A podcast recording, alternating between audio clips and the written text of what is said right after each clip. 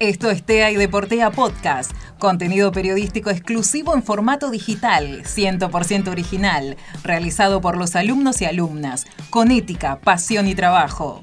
TEA y Deportea Podcast, la formación para la nueva generación. Jugadoras y exjugadoras de la selección femenina de fútbol. Delantera de área total y una vida compuesta de emociones de sufrir diversos actos de discriminación por ser mujer hasta jugar un mundial con Argentina y estar en uno de los clubes más importantes del mundo. Esta es la historia de Ludmila Manikler.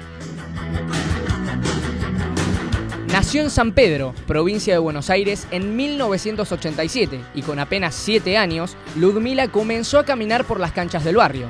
A pesar de convivir en una familia numerosa de cinco hermanas, ella fue la única que se lanzó al fútbol Toda figura redonda relucía una sonrisa en esa pequeña niña, pero no todo era sencillo para Manicler, ya que su padre fue el fiel reflejo de su vida deportiva. El incursionista sin duda fue mi viejo, él fue jugador de fútbol y, entrenador. Y tuvo cinco mujeres. Y cuando vio que una empezó a patear todo lo que se le cruzaba por el camino, eh, fue el que, en mi época no era muy común ver una nenita chiquita patear la pelota, así que Comencé, sí, era, era, deportista, pasé por todos los deportes, hice atletismo, todo lo que se te ocurra, básquet, handball, eh, y después nada, cuando empecé a, a, decidir en esa iniciación deportiva que uno ya empieza a elegir el deporte que quiere hacer, porque obviamente yo ya sabía que deportista seguro, fue donde comencé el fútbol. El sueño de una jugadora comenzaba a aparecer en la familia Manicler, sin embargo, sintió la indiferencia de su madre y de sus hermanas por alcanzar su objetivo, que era ni más ni menos que convertirse en futbolista. Mi mamá ahora me pregunta cada rato, hasta por dirigirme los partidos que, estamos dirigiendo, pero en su momento no quería saber nada con el fútbol.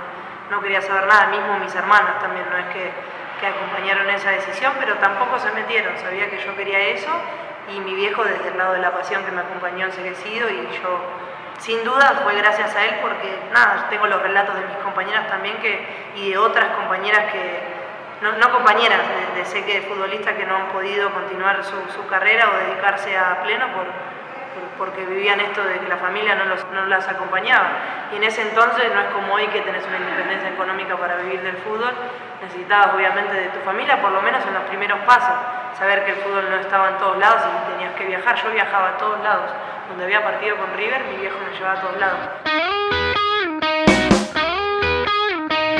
La ilusión de Ludmila nunca se desvaneció. En su infancia fueron abultadas las críticas que sufría por ser mujer, y a pesar de ello, pudo enfrentar sus miedos y seguir luchando por sus sueños. Yo, viví esa discriminación de género también en San Pedro. Jugué, quise jugar la liga de San Pedro mixta, tenía siete años y solo me dejaron jugar dos partidos.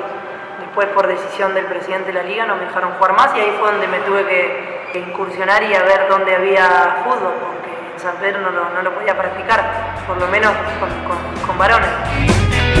A pesar de la adversidad, Ludmila encaminó su vida rumbo a su principal objetivo. Sus primeros pasos los dio en River Plate, luego de que Rubén Torres, entrenador de la filial del Millonario en su pueblo natal, decidió integrar a Ludmila a las inferiores del cuadro de Núñez. Cuando terminé mi etapa en Buenos Aires, en ese momento no, era obligatorio el torneo como ahora de, inferiores, pero sí tenían varios equipos, así que estuve por todo el conurbano, había Vélez, Racing, eh, nos fue muy bien con, River. Y una vez que se acabó esa etapa mía, estuve por, por la Liga de Rosario jugando, todo lo bonaerense, todo donde había fútbol estaba yo. Las oportunidades de Ludmila se presentaban gracias a sus continuos esfuerzos por lograr su sueño. Mientras la goleadora inflaba las redes del rival, los equipos del fútbol argentino empezaron a ver su buen talento como un proyecto a pulir. Si bien me llamó Independiente porque Coco Torres me había tenido en la escuelita arriba, yo creo que si me hubiese llamado cualquier otro club hubiese ido. Y obviamente que fui con él por la confianza que, le tenía mi familia y porque había habíamos acordado esta opción de que yo solo iba a jugar por la edad que tenía, tenía 16 años y todavía estaba terminando el colegio. Pero creo que si hubiese ocurrido en otro club que lo hubiese estado o que sea otra la persona que me hubiese llamado, hubiese ido, porque nada, era mi primera experiencia. En el rojo consiguió terminar en el tercer lugar del campeonato. Ludmila era una de las referentes del equipo y su buena figura la condujo a un panorama casi impensado. El sueño de la selección estaba más latente que nunca. Creo que lo, mejor que, un futbolista pudo tener, obviamente como era chica, yo no me imaginé ponerle que después no iba a poder no tener otro mundial, no poder tener otro olímpico, entonces por ahí no, no lo aproveché al máximo.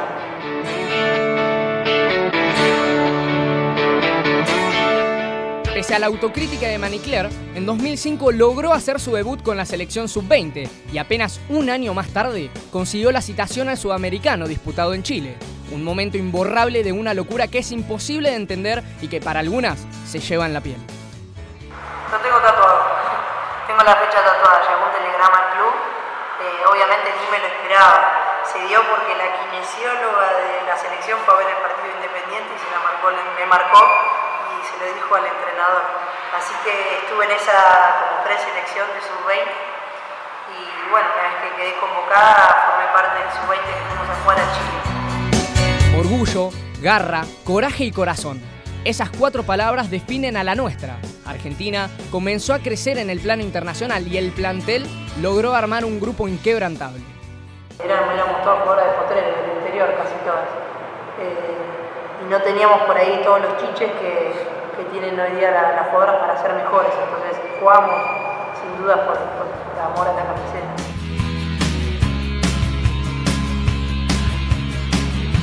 Camiseta, la bandera y por supuesto el himno son factores que mueven al hincha. Manicler entendió la particular manera de vivir y jugar con el sentimiento albiceleste.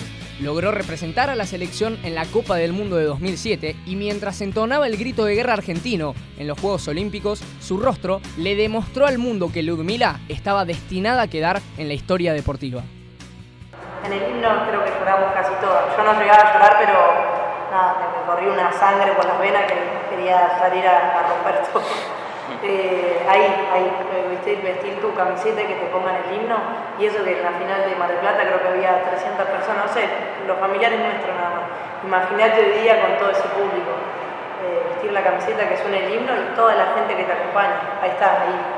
Entonces yo creo que era una privilegiada haber estado ahí y que se me haya dado todo de esa manera para estar ahí, me en Pekín logró anotar el único gol del albiceleste en el certamen y sus buenas actuaciones hicieron que Ludmila pueda arribar al Fútbol Club Barcelona con escala previa en Santiago Morning de Chile.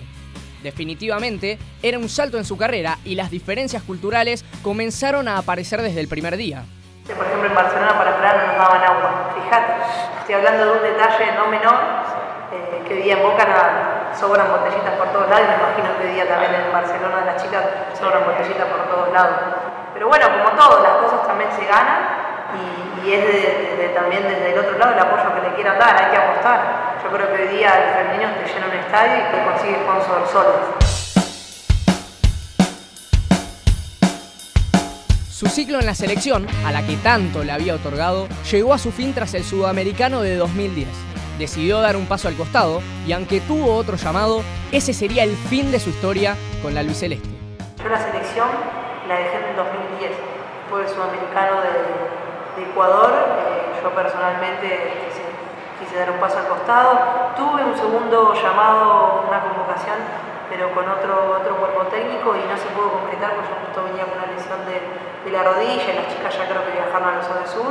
Y después ya bueno, el tema de de laburo, eh, después yo ahí donde empecé a jugar futsal, que laburaba de día y, nada, la selección ya fue quedando lejos, pero siempre, siempre la sigo, tuve compañeras, tengo ahora jugadores que tenemos en el club, no es que dije la selección no existe más, no, al contrario, siempre apoyándola y tratando de dar mi granito de arena para que las chicas cada vez puedan estar mejor.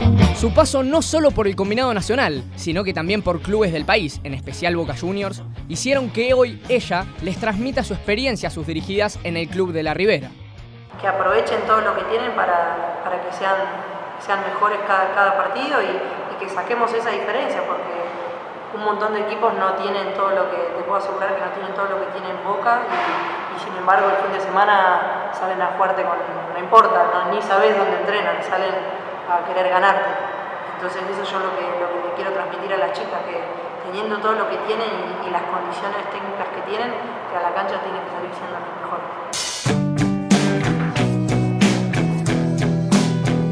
Su rol de formadora va más allá de solo enseñar a jugar al fútbol. Ludmila Manicler quiere que el deporte femenino crezca en todo el país y son los clubes los que deben dar el puntapié inicial para que miles de mujeres tengan la oportunidad de ser como ella. A, las inferiores, de tener ese proyecto de ya no dedicarse a, contratar a las mejores jugadoras, sino de tratar de sacar a los mejores jugadores. Y que el día de mañana sean las que están desde los 7 años que, representen al club y, eso, pasa con el masculino también. De que por ahí un, pibe de, inferiores juega mejor que uno que contrataron por millones. Entonces es eso, tratar de apuntar al mismo. Pero para eso necesitas, desde arriba que, que quieran hacer toda esa estructura y gente capacitada para eso. Marcar una época no es para cualquiera. Ella logró todo eso casi sin ayuda.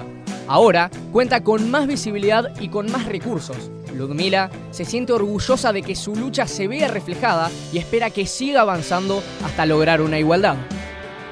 Eh, con mis compañeras fuimos muy importantes en esta historia del fútbol femenino eh, creo que siempre hay que mirar para adelante y tratar de aportar y construir para hacia adelante.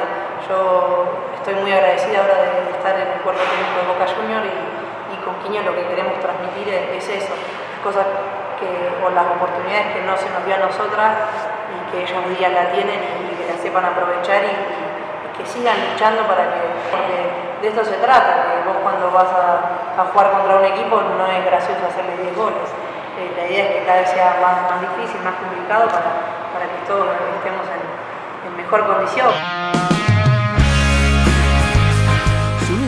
Es la búsqueda de igualdad en una rama del deporte que tiene poca visibilidad. Una batalla contra los poderosos, en la que el bando de las mujeres lo lideran las guerreras de corazón, que con muy poco logran mucho.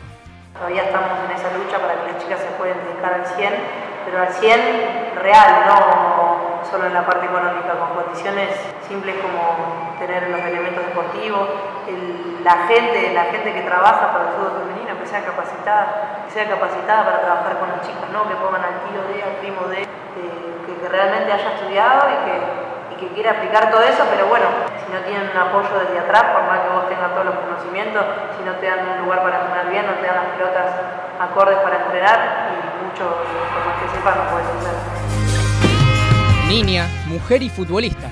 Ella es Ludmila Manicler, rebelde en las canchas de la vida y del fútbol, sentimental y apasionada por naturaleza. Alguien que se desvive por la redonda y por la igualdad en el deporte de todos y todas.